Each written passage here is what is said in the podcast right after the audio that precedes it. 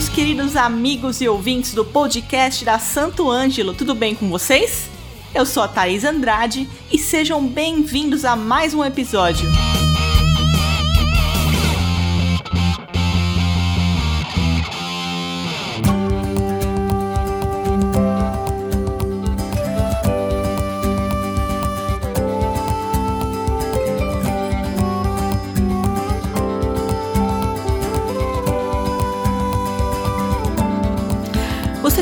Caminhou pela cidade e se viu ali hipnotizado por uma melodia linda vindo de um músico de rua?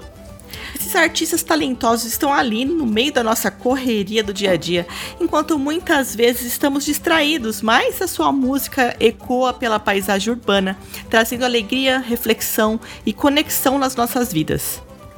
Hoje, convido meu amigo Tasso para nos contar sobre as suas experiências e sobre como ele mudou dos palcos tradicionais para outras formas de fazer arte. Bora lá? Bom, se apresente para os nossos ouvintes e conta um pouco sobre a sua carreira. Oi, Thaís. Obrigado pelo convite. Obrigado, ouvintes do Santo Ângelo, do podcast. Eu me chamo Tasso Atanásio, tenho 28 anos, Sou músico profissional desde os meus 15 anos de idade.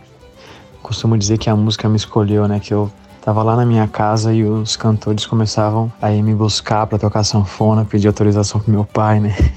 Eu nem sabia que era uma profissão, né? Só tocava sanfona. Atualmente não sou mais só sanfoneiro, né? Que é o que a gente vai falar aqui. Sou cantor, compositor e instrumentista também. E é isso te conheço há anos já, né? E sempre te vi acompanhando vários artistas nos palcos pelo Brasil. Qual que foi o momento decisivo da sua carreira que você decidiu virar a chave e deixar os palcos e começar a tocar nas ruas e seguir a sua carreira solo?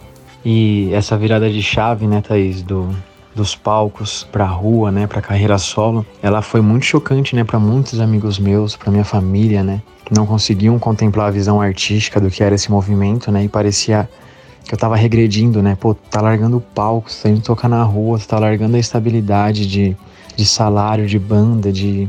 enfim, né? Foi uma virada de chave muito grande para mim. Acabou acontecendo, eu comecei a fazer uns trabalhos meio alternativos, assim, de som desplugado, sabe? Intervenções musicais entrando tocando em eventos, é, serenatas, surpresas. E aí eu comecei a. Hospitais, né? Fiz muito trabalho no, em hospitais no, no, no, tempo da pandemia.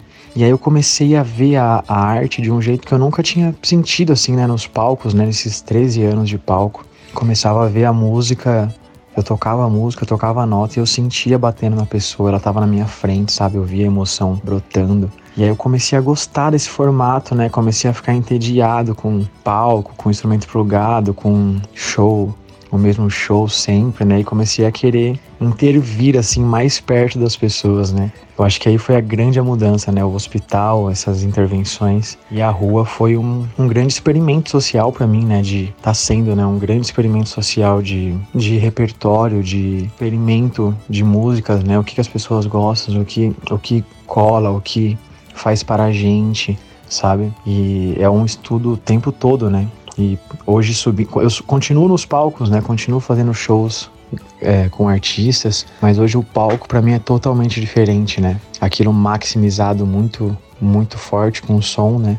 E a minha sensação, assim, é um pouco diferente. Parece que eu tô imaginando cada pessoinha ali sentindo, sabe? Igual é na rua. Muito próximo, né? Muito próximo das pessoas. A emoção batendo, né? Como foi essa transição de se apresentar em grandes palcos para fazer o seu som do seu jeito, com seu equipamento nas ruas? Quais foram os maiores desafios que você enfrentou nessa mudança? Eu costumo dizer pro, pro pessoal que a maior dificuldade que, que eu tive, que eu tive né, nesse processo foi a coragem, né? Eu percebi isso assim meio introspectivamente, sabe, olhando para meus pensamentos, porque eu montei o equipamento, né, pesquisei com músicos de rua como que eles faziam para ter a energia, né, como como que eu ia fazer para tocar. Eu montei o equipamento para tocar nas ruas e fiquei com esse equipamento guardado tipo dois anos sem coragem ainda, sabe, de largar a estabilidade dos palcos, passar por isso, né? É uma a sua imagem muda, né? Todo um julgamento, enfim. E eu percebi que o maior passo foi a coragem, sabe? Porque eu já tinha todo o equipamento, toda a bateria, todo o som para tocar na rua e ainda não tinha coragem.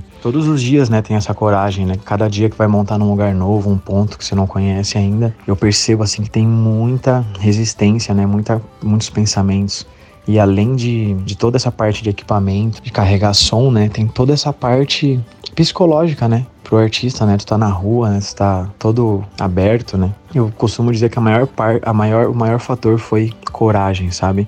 Coragem de viver esse momento artístico mais a fundo, porque o equipamento estava aí, né? Como eu disse, sempre, né? já montado. É, e um dos desafios, né, que eu comecei a enfre enfrentar com para carregar o som de rua, para tocar na rua, foi até tipo um pouco por vaidade musical, né? Porque eu gosto de entregar um som muito bom, né? Então eu vou com uma caixa de, de mil watts para rua, uma bateria de motorhome estacionária, acabou indo com muito peso para entregar uma qualidade boa, né? Porque a sanfona ela exige muito, né, da de qualidade para não ficar aquele som aquela caixinha de abelha, né? Junto com voz ainda. E aí um dos principais desafios, assim, para mim é a preguiça de levantar com o carrinho, né? Levantar todo o peso, que sempre vale a pena depois, né? E inclusive para eu ter mais força, né, mais, conseguir mais vezes entregar arte na rua para as pessoas, eu me mudei para o centro de São Paulo para conseguir estar mais perto do metrô, sabe, conseguir mais vezes, ficar mais fácil, né? Eu tenho muito isso na minha mente assim de que o processo tem que ser tem que ser fácil, tem que ser fluido. Então, eu sempre deixo as coisas amorosas, sabe? Ah, porra, tava com um carrinho ruim, comprei um carrinho bom, é, rolamento bom, pneus bons, equipamento bom, para ficar fácil, né? Eu acho que tem que ser fluido, aquele negócio de ficar passando muito sufoco. Eu acho que quando eu percebo que tá assim, eu falo, pô, o caminho não é aí, né? Então, o maior desafio foi deixar é, prático, né? Deixar fluido o equipamento, como guardar, como organizar, não esquecer nada, né? Esses foram os desafios de levar um equipamento inteiro sozinho, né, de metrô para rua.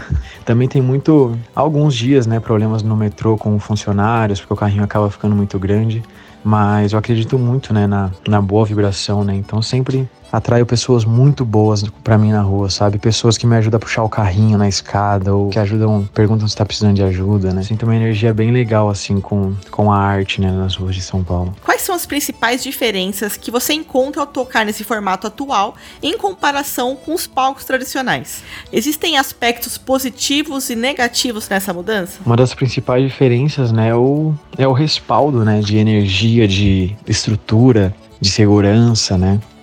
Tudo pode acontecer na, na rua, mas depois de um tempo eu comecei a perceber que começou a ficar mais fluido, né? Indo mais vezes, quebrando o medo, vencendo o medo. Começa a conhecer muita gente na rua também, indo mais vezes, né?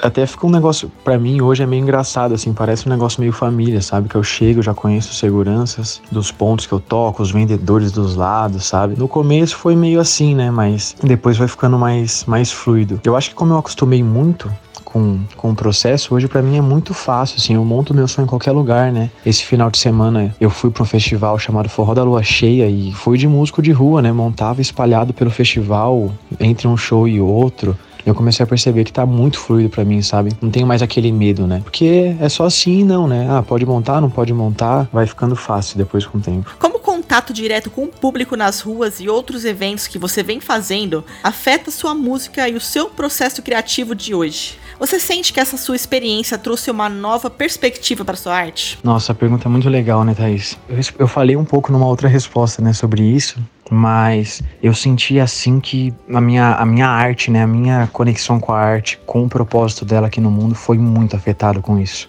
Principalmente nos hospitais, né, que a gente via tipo a música agindo na pessoa, né? A música acalmando a pessoa, os médicos diminuindo a medicação, sabe? Pessoas acordando de, de entubamento, falando que lembraram da música. Tipo, uma parte muito espiritual da música, né? Começou a, a me atingir nesses formatos, né? Com certeza essa perspectiva de, de padrão de, de música numa caixa, né? Que eu trabalhava antes, expandiu muito, né? Um milhão de possibilidades agora de entregar arte no mundo, né? Entregar a música para as pessoas, né? Mudou mil por cento, um milhão por cento. E eu gosto de falar bastante disso com meus amigos porque há muito, eu fiquei muito tempo né, achando que só dava para ganhar dinheiro numa vertente, de um jeito, com a música, com um repertório, com um estilo musical.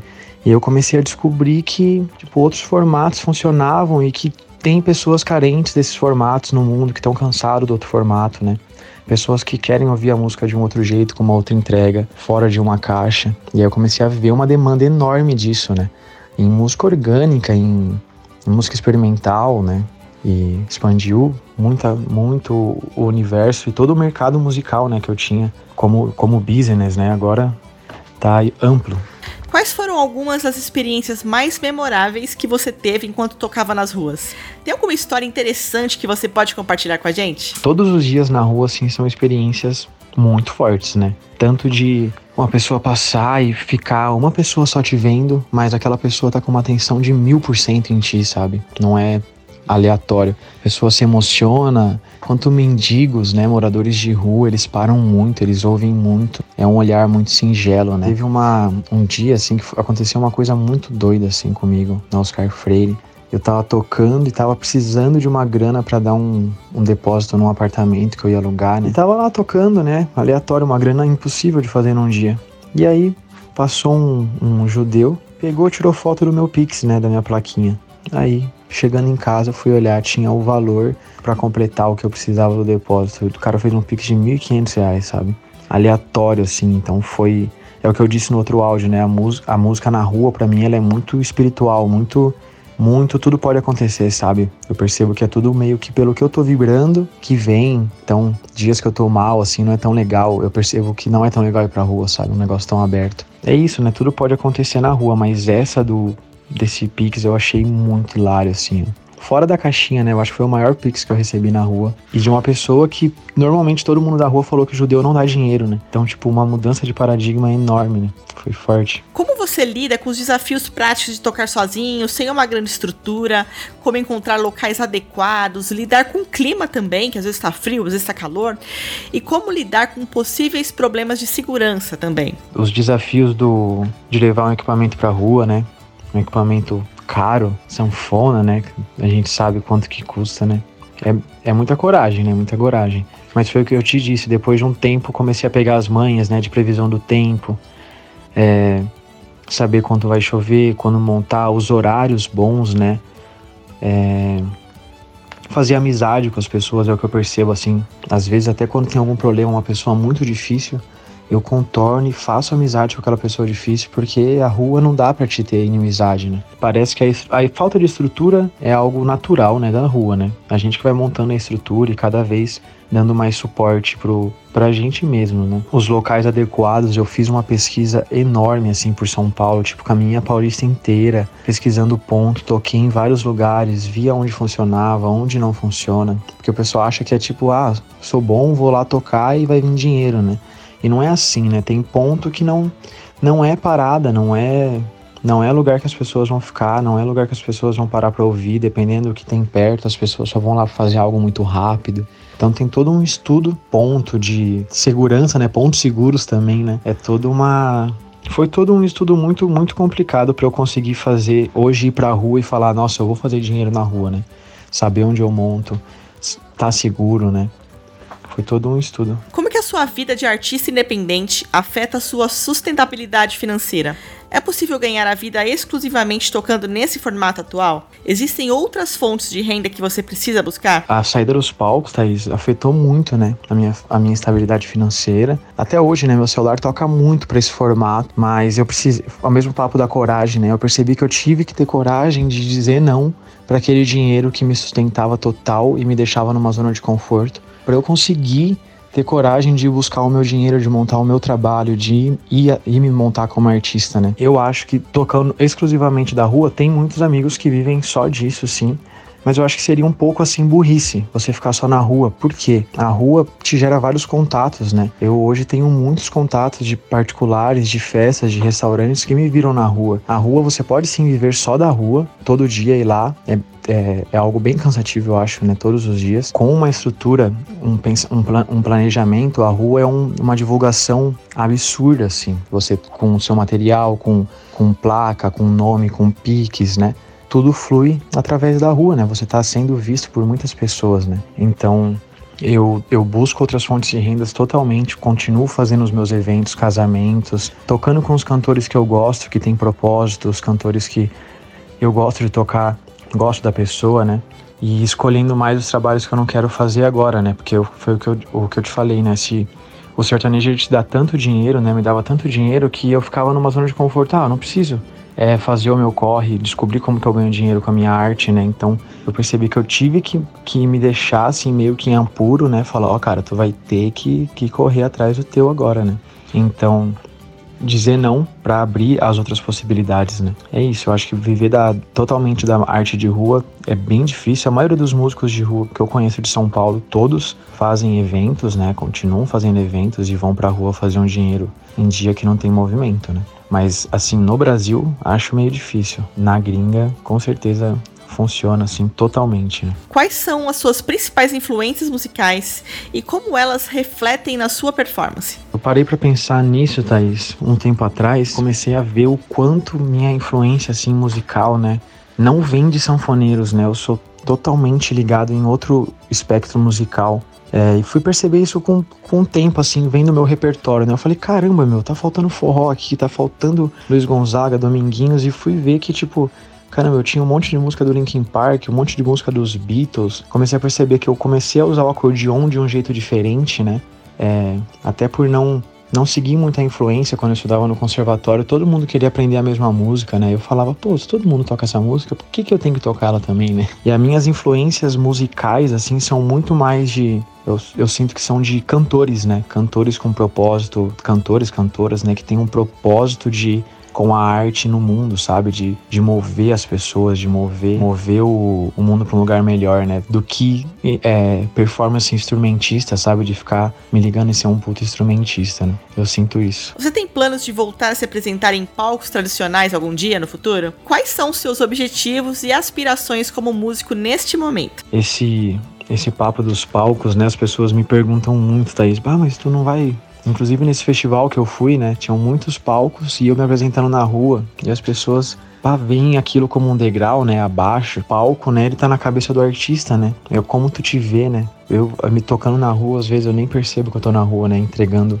porque eu monto um som muito legal, né? Fico com uma, um reverb legal, fico com um som muito bom, então nem percebo que eu não tô num palco. Eu pretendo voltar sim, mas voltar com o meu trabalho autoral, né, com, meu, com a minha mensagem, com o meu projeto de artista mais firme, né, porque eu percebo que agora, né, eu tô pegando a mesma experiência que eu tenho como instrumentista de 10 anos, eu tô, tenho que pegar essa, essa experiência de cantor, de é, instrumentista e voz, né, microfone, palco, mudou a posição, né? Foram 10 anos, 12 anos atrás e é totalmente diferente estar tá ali na frente comandando o público, estar tá ali escolhendo o que você vai cantar, escolhendo o que você vai passar para as pessoas, né? Eu pretendo voltar, mas quero voltar bem mais, bem mais firme no propósito, né? Bah, o que que eu quero entregar para as pessoas, sabe? Porque vai ser algo macro, né? Agora eu tô vivendo no micro, né? No, com poucas pessoas. Quando eu voltar pro macro, eu quero estar tá bem mais firme no, no propósito como artista. Qual conselho você daria para outros músicos que estão considerando abandonar os palcos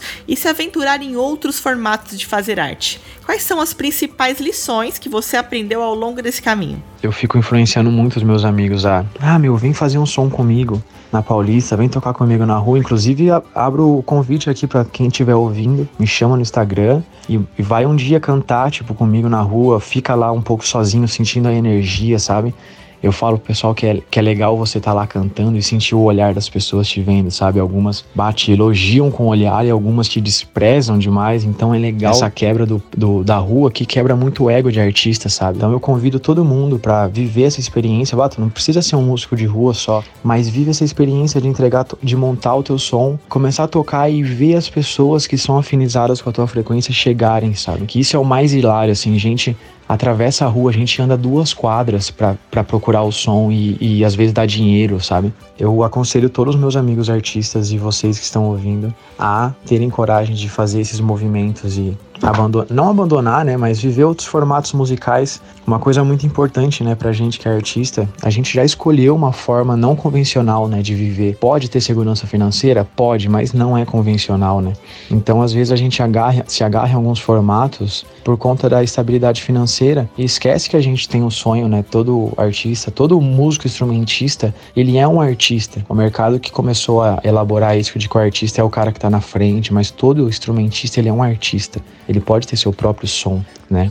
Isso é muito legal também, que tem gente que gosta de ouvir só baixo, tem gente que gosta de ouvir só batera, tem gente que gosta de ouvir só guitarra, tem público para tudo, para tudo. É só a gente ter coragem de colocar a nossa arte no mundo, né? Entregar e ver que tem demanda. As principais lições que eu aprendi com esse com esse processo e buscar o que é meu, sabe? Tinha muitas coisas assim que eu sonhava que eu almejava e parecia que eu só queria e não ia buscar. E aí parece que esse movimento de levantar, montar o carrinho, montar meu som, parece que eu tô, tipo, saindo, falando, ó, tô indo buscar o que é meu, que tá lá, já tá lá disponível, é só eu ir lá buscar. É, cada dia é um dia, né? Cada dia, é, costumo dizer pro pessoal, né? Ah, hoje eu ganhei 100 reais na rua, hoje eu ganhei 200, mas uma pessoa pegou meu contato que me chamou pra uma festa de tanto, sabe? Então nunca é o dia, uma pessoa pegou seu contato, uma pegou, pessoa tirou uma foto sua, compartilhou, isso tudo gera links, né? Nunca é só o dia, nunca é um fato isolado. Tasso, fala um pouquinho sobre a vaquinha que você vem organizando. Qual que é o objetivo e como a galera pode colaborar com você? Então, a vaquinha que eu organizei aconteceu muito espontaneamente, assim, eu tava passeando com meu cachorro no centro de São Paulo. Vi uma sanfona na vitrine e me apaixonei nela, né? E tu sabe que é muito difícil, assim, pegar sanfona pequena com timbre bom, né? Eu tava precisando de uma sanfoninha mais leve por conta de, de desses esses trabalhos, né, com intervenções musicais é muito andando, né? Então a gaita pesada estava muito puxado para mim. Também o fato de levar uma gaita pesada, né, e mais cara para a rua, né? Aí falei com o vendedor, eu falei: "Bah, mas não tem essa grana, né?" Aí ele falou: "Cara, vamos fazer, uma amiga minha falou, vamos fazer uma vaquinha". Eu não botei fé. Em um mês já deu tipo 3 mil reais o pessoal ajudando a pegar essa sanfoninha. E tá muito legal. Além da, do, do, da vaquinha, né? É legal ver isso, né? Tipo, que eu não tinha muita fé que as pessoas iam me ajudar. E aí eu vi tanta gente ajudando, eu falei, cara, é muito. É muito abundante, né, as coisas, né, quando a gente acredita, né. A rua também tem isso, tem muita gente que, que, que não vai te dar dinheiro, mas tem gente que vai te dar dinheiro e com, e com todo o amor, sabe? A pessoa não sabe nem como te agradecer por ter te ouvido naquele dia, então tem que, tem que confiar que é abundante, que as coisas vêm muito, muito fáceis. Tá, só quero muito agradecer a sua participação. Obrigada por compartilhar todas essas experiências. Com certeza é um aprendizado, né? Uma influência muito legal para os nossos ouvintes. E agora o espaço é seu para mandar aquele recado para a galera. E Thaís, obrigado por esse convite, por esse podcast. Adorei é, as perguntas que tu elaborou, com tudo que, a gente, que tu já viu, né? Que da parte da minha carreira que a gente já se conhece, né? Eu achei muito legal que tu tu pontuou as partes mais chocantes que todas as pessoas falavam, né? Eu achei incrível e poder compartilhar isso com os nossos amigos músicos, né? Expandir esse esse esse panorama de trabalhos, né? Para as pessoas que querem viver disso ou que já vivem e querem sair um pouco da caixa, tá sendo muito lindo. Obrigado por esse por esse convite, obrigado Santo Ângelo. E para quem quiser me achar nas redes sociais, meu nome é Tasso Atanásio, em no Instagram, no Facebook, no YouTube. Meu telefone de contato é 11 99958 9866 para contatos de shows, festas particulares, aonde for necessário a música e a arte, só me chamar, tá bom? É. Obrigado, um abraço, fiquem todos com Deus. Tchau, tchau. Bom, e se você gostou do nosso episódio, não esqueça de compartilhar com todo mundo e também de nos classificar na sua plataforma de streaming favorita, pois dessa forma o nosso podcast chega para mais pessoas, combinado? Nos vemos na semana que vem. Abraço!